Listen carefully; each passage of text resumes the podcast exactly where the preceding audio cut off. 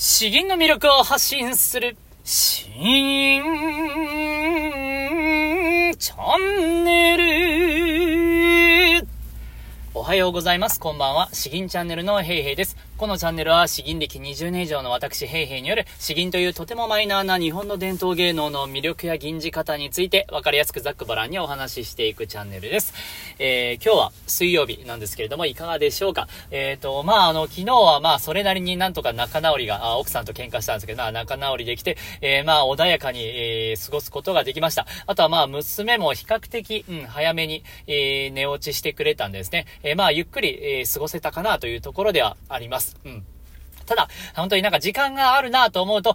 夜もゆっくり作業してしまって、えー、あともうちょっとだけみたいな感じで少しずつですね、この睡眠時間を削ろうとしてしまいがちなのをですね、えー、やっぱ本当に自分気をつけなきゃなと思ってます。まあ6時間寝れば大丈夫と言いながらですね、結局、あと15分とか、あと30分とか、えー、で、布団に入ってからじゃあちょっとスマホ見ようかなとかやっていたら結局あれ5時間半しか寝れてないぞとかですね、えー、いろいろあったりするんで、えー、そこは歯を食いしばって、えー、ちゃんと寝ることも、まあ、銀道の一つですね。えー、この配信を続ける上でも大事なので頑張っていきたいと思います。では、えっと、今日の本題なんですけれども、今日もですね、えー、一つの監視を、その詩文の背景とか、あ深い解釈を含めてですね、えー、銀字方も含めて味わおうという、そういう回になっております。まあ、あの、おとといですね、二日前の時の、えー、配信、ま、では、えー、またあの同じように、まあその時もやったんですけれども、えー、今回もですね、えー、関尺楼に登る王士官の、これもまた有名な五言絶句なんですが、あこちらの詩文について、えー、まず詩文の解釈、そして吟じる際にどういったところを気をつけたら良いのかということをお話ししていきたいと思います。参考にしている本はですね、前回と同じ、えー、こちら漢詩の名句、名吟という、えー、講談社が講談社現代新書というところが出版している村上哲美さんの書籍になっております。結構あの、作者の考え方とかがですね、しっかりと書かれていて、えー、いや、なんか面白いなと、読んでおります。えー、では、ここからですね、まあ、あの、いろいろ、えー、紹介させていただきながらというとこなんですが、まずは、この関尺楼に登る詩文を読んで、えー、その通釈をですね、えさらっと進めたいと思います。関尺楼に登る、王士官。白日、山によりて月、甲が海に行って流る。千里の目を極めんと欲して、さらに登る一層の牢。ではどういった内容かですね。この眺望の良い関尺楼から眺めると、夕日が遥か彼方の山陰に沈むのが見え、えー、黄河が遠く流れて海に入っているように見える。雄大な眺めを千里の遠くまで極めようとして、さらに一層上に登ったのである。まあこれあの私の詩吟の、えー、教科書の方にはそういう風に書いてあるんですけれども、まあえっ、ー、と、本の方、本を読んから引用しつつですね、えー、どういった内容なのかもう少し深掘りしていきたいと思います。まずですね、えー、こちらの、こちらの詩文なんですが、えー、どこから紹介しようかな。うん、うん、うん、うん。えー、まずあの、こちらの詩文は、えー、まああの、本当に、五言絶句という、最も短いこの詩文の形なんですけれども、た、つまり漢字はたった20字しかないんですね。えー、その中に、ものすごい壮大な景色が描かれているという、そういう詩文になっております。そして、地図を見てみるとですね、わかるかと思うんですけど、今であればもう Google マップでわかるかと思うんですけれども、えー、この黄が流れ行っている、えー、海に入っている、え、ところですね。えーそしてこの関尺楼のある場所なんですけれども、うん、そこをですね、まあ、モンゴルの高原をさらに南下して、山西省を囲むように向きを変えて、その直角の屈曲の内側にあるのが、あ当時の、あまあ、現在という山西省のところになっていくということで、まあ、この、関尺楼があるところ、えー、そこから黄河が流れていくところはですね、1000キロかな？えー、ぐらい、うん、1000キロほどの距離があってですね、まあ、あの、決して見ることができない、えそういうレベルの壮大さですね。えー、日本、日本にいるとさらにまあ多分想像できないぐらいの本当に遠い距離になるんですけれども、まあそういう作者の頭の中に入っているということになります。頭のイメージですね。なので、今、詩文の内容をさらさらと言った時にですね、えー、夕日が落ちてという風な話があるんですけど、この詩文に関してもですね、この白日というのは、あ一体これから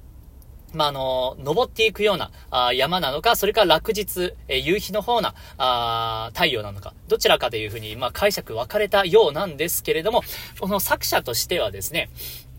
そもそも、えーえー、甲が海に行って流る、えー、この時点でですね、もう頭の中の話、であるから。これもですね、まあ日中のお昼の太陽なのか夕日の太陽なのかとか、そういうものすらも超越してですね、えー、もう太陽というものはもう上に登って沈んでいくんだという、この自然の摂理といいますかね、えー、時間を超越した、そういうぐるぐるとしたイメージ、なんと説明したらいいかわからないんですけど、もうこれすらも全て抽象的なイメージの世界。であって、えー、まあ、あの夕日だかどうかとかいう話ではないんじゃないかというお話ですね。そして、えっと、まあ、この監視がものすごく、えー、この追句としては完成されているということを強調しています。白日、山によって月、黄が海に行って流る。えー、白日と黄がですね、えー、より手と、えー、行って、え、そして山と海で尽きる、流る。え、こういった言葉がですね、え、見事に対比していると。え、さらに言うとなんか音に関しても対比していて、え、後半もですね、えー、千里の目を極めんと欲してというところも、まあ、あの、中国語的に言うと、これも見事に体育になっているので、えー、もう、完璧な、あ四区全体格とかですね、ないっていうのかな 全然わからないですけど。というふうにもう、ものすごく、バッチリと型にはまっていて、えー、それでいて素晴らしい、えー、詩を成しているという、まあ、古典の詩の強みを最大限に出しているというふうに言われております。で、まあ、こういうふうに、まあ、いろいろとうんちくを語ったわけなんですけれども、まあ、あの、僕は、この解説を読んでいてですね、いや、これ、これはそうだよなと、うん、しみじみ思ったところが、これですね。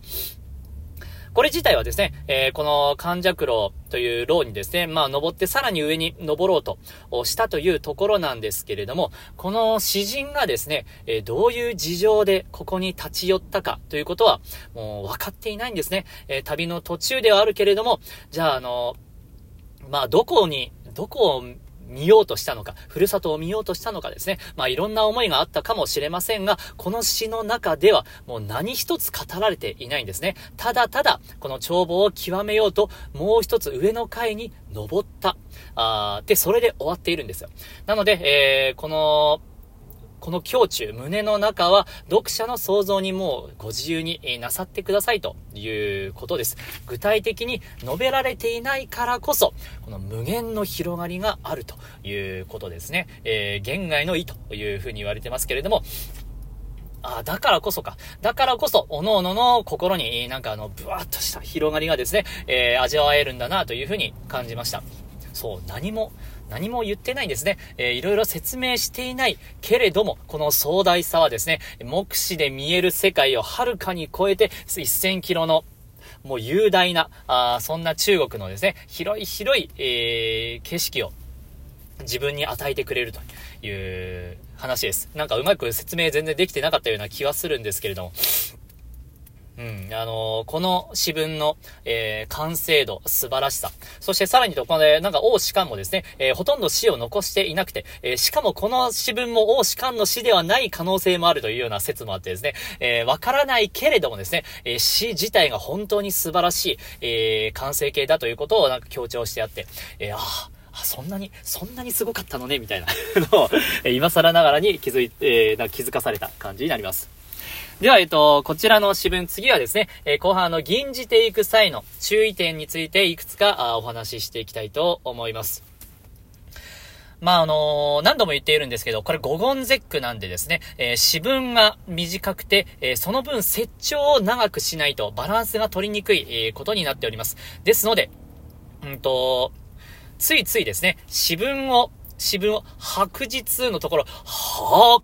日とかですね、こんな風にもったいぶってやると、えー、それはただの間延びした銀になってしまうので、詩文は詩文、ちゃんと、えー、遅すぎず早すぎず淡々と読んで、その後にたっぷりと、えー、設置をつけるという、これは崩さないようにしないといけません。えー、かつですね、えー、この設置もただただ、ダラダラダラダラと伸ばしていたらですね、それも聞いていてだらけてしまうので、えー、設置においては、ちゃんと意思を持たせる必要があります。ここはこれだけ伸ばすんだ。えー、この後はちゃんとここで下げて、ここで揺らしてから止めるんだというのをですね、えーちゃんと意識的に表現していかないと、ただただダラダラと伸ばしてしまうような形になります。まあ、あの、本当にゴゴンゼックの一番最初ですね、白日、えー、ここの設置をいかにだらけさせずに、かつ飽きさせずに、えー、聞かせるかがポイントになっております。えー、まあ、私の場合は、こんな風に吟じていますね。先生からもゴゴンゼックこういう風にやったらいいよという風に教わっているので、こんな感じにやってます。白日、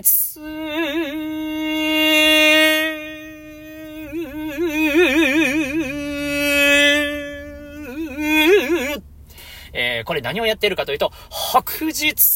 ここでまっすぐ綺麗にふわーっと、えー、伸ばしていって、ぎゅーんと飲んだら、伸びた後にですね、えー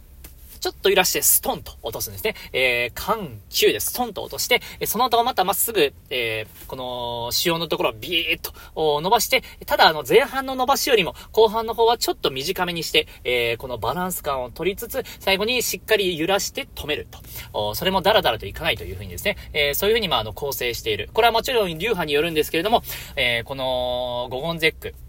特にこの詩文においては、この白日の設置をいかにやるのかというところが、だいぶ8割ぐらい決まってくるんじゃないかなと思います。で、あとはですね、山により手つき、黄河、海に行って流る。えー、黄河と、えー、流る。ここは微濁音になりますので、えー、これはいかに綺麗にやるかというところは大事になるかなと思います。で、黄河ですね。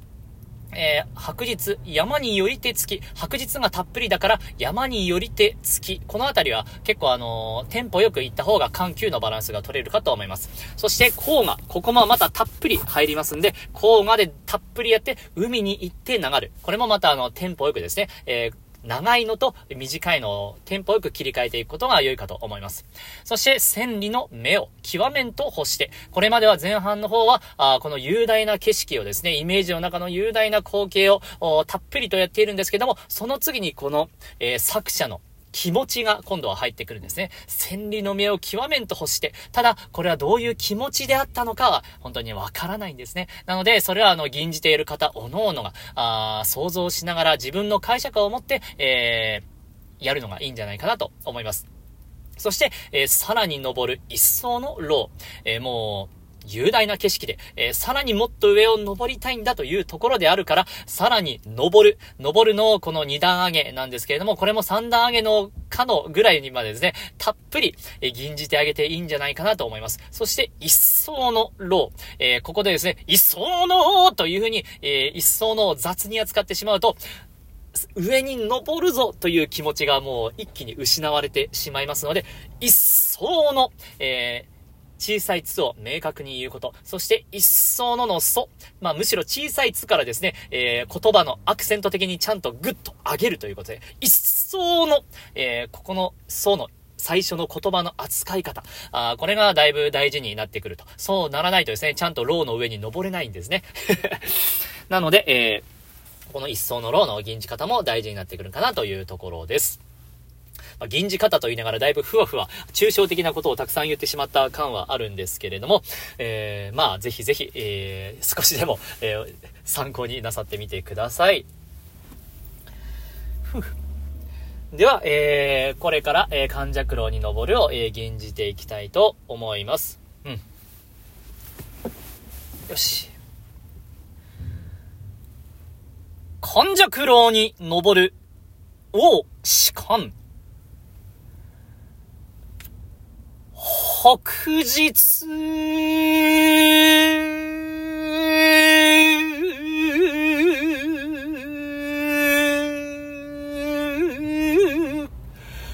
山によりて。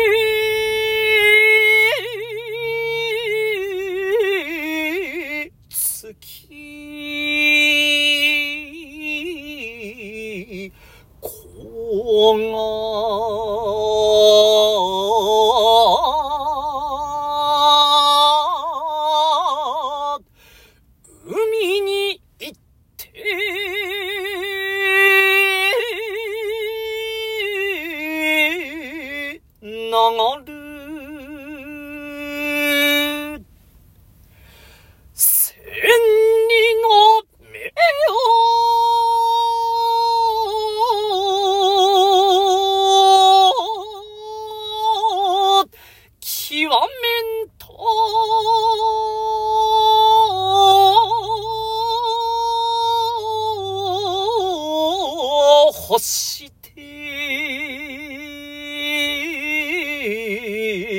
さらに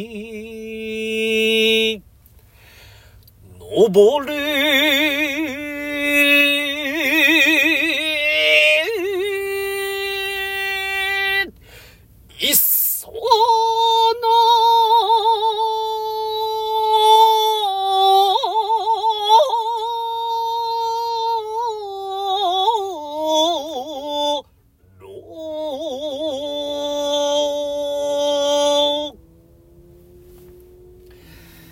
かがでしたでしょうか？やっぱりあの、自分で話しながら、この意味を理解しながら、えー吟じてみるとですね、味わい深さが1.5倍とか2倍ぐらいになるなと、えいうふうに改めて、えー感じます。あとはですね、この千里の目を極めんと欲して、えー作者がどういう感情なのか、わからないので、え自分で想像するしかないんですけれども、いざ吟じてみるとですね、えー、なんか二つの解釈があるんじゃないかなと感じました。えっ、と、まあ、あのー例えば、10代、20代、30代、40代とかですね、えーこれからまだまだ、えー頑張っていくぞと、この社会で頑張っていくぞというような、あ年齢においてはですね、えー自分はこ将来こんなことをやりたいなとかですね、ええ世界一周旅行をしたいなとか、そういう壮大な夢とかをですね、ちょっと僕は想像してしまいがちなんですけれども、一方でですね、えーもう十分に年齢を重ねた、あ、方であればですね、えーきっと、これまでの歩んできた、あ自分の過去を振り返りながらですね、えーそこに思いを馳せていたりとかですね、えーもしくは、この、前世よりもその次の来世とかですね、えーそこに超越した形で、えそういう世界もまた想像しながら、うんと、もっと、でも、でもですね、え別に悟っているわけではないんですよ。極めんと欲して、えさらに登るというので、気持ちはもっと、もっと、上に行きたい。上昇志向とも違うんですよね。えー、さらに、もう少しその好奇心と言いますか、うーん人間の差がと言いますか、まあ、あの、ちょっと前に進みたいという気持ちでですね、えー、見ているものがいろいろ違ってくるんじゃないかなというふうにもう、これ以上僕の、僕の言葉では何と言えばわからないんですけれども、まあ、あの、そんな気持ちが出てくるんじゃないかなということで、えー、そう、事前にどういう感情を込めようかなというふうに、えー、決めるよりはですね、もう詩文一つ一つを丁寧にじっくり味わいながら、そこからふつふつと湧いて出たその気持ちを銀に乗せていくというのが、あそれもまたやっぱりいいんじゃないかなと、お吟じながら感じました。